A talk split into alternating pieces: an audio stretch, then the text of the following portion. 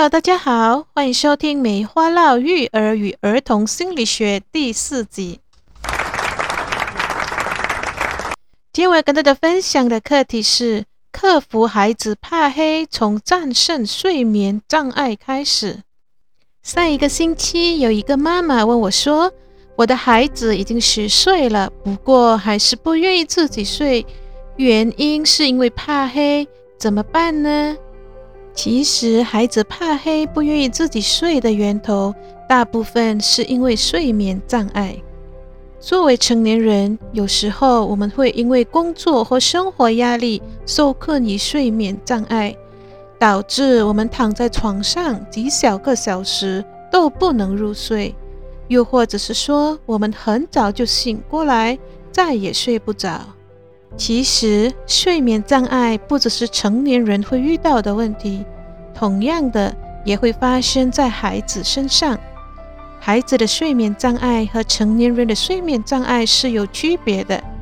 孩子所面对的睡眠障碍，大部分原因是因为睡眠不安、夜里突然惊醒或者是梦游等。我们知道，睡眠是人的生理基本需求。一个人每天所需的睡眠时间大概在八个小时左右。孩子的睡眠时间应该比成人更加的长，为什么呢？因为孩子的脑细胞正处于发育的过程中，而孩子体格生长所必需的生长激素，只有在睡眠状态下才能够高水平的分泌。在这期间内。充分的睡眠和脑细胞能量代谢的重要来源，因此孩子需要的不止足够的睡眠，而是高质量的睡眠。那么，孩子怕黑不敢自己睡和睡眠障碍有什么关系呢？当孩子说怕黑不敢一个人入睡的时候，很多的父母很容易就会这么想：孩子的胆子太小了。应该让他独自睡，以培养他独立和勇敢的精神。很多的父母会认为，他们那样做是在帮助孩子克服怕黑和一个人不敢睡觉的恐惧感。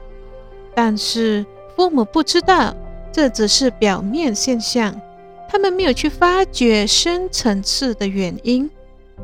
一般来说，恐惧都有其源头，比如。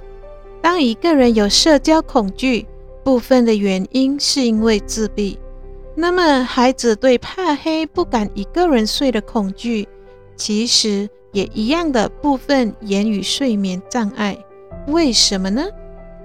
让我们试想想，一个孩子有睡眠障碍的话，大部分他们的睡眠都在潜意识，他们容易半夜惊醒。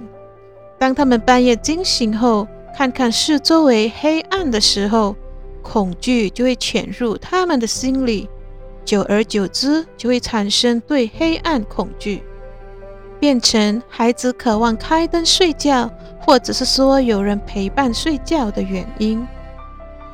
对于父母来说，孩子怕黑、不敢一个人睡觉的问题其实很重要，但父母往往会用胆小、要勇敢来处理。这样就容易对深层次的原因视而不见，形成可怕的盲点。那么我们应该怎么做呢？首先是战胜孩子睡眠障碍的问题。那么我们可以怎么做呢？第一，父母应该让孩子培养合理的睡眠作息习惯。一般来说，午觉时间最好不要超过四十五分钟。因为午觉时间太长，会影响孩子晚上的睡眠质量。第二是作为父母，我们能够为孩子预备好的睡眠环境。孩子晚上睡觉的时候，睡房应该保持安静和舒适，里面最好不要摆放电脑、电视或电话等，这些也会影响睡眠的质量。第三。晚上不要让孩子饮用浓茶、咖啡、甜型饮料等。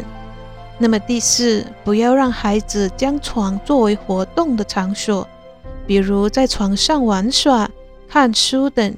要确保床只是睡觉的地方。我们一定要记得，每一个恐惧的背后一定有它的源头。只要我们对症下药，恐惧自然会慢慢的消失。也因此，孩子怕黑的心理，当我们帮助他们战胜睡眠障碍了以后，让孩子能够一觉到天亮，他们就能够战胜怕黑或不敢一个人睡的恐惧。好了，我今天的分享就到这里，我们下星期闻而见。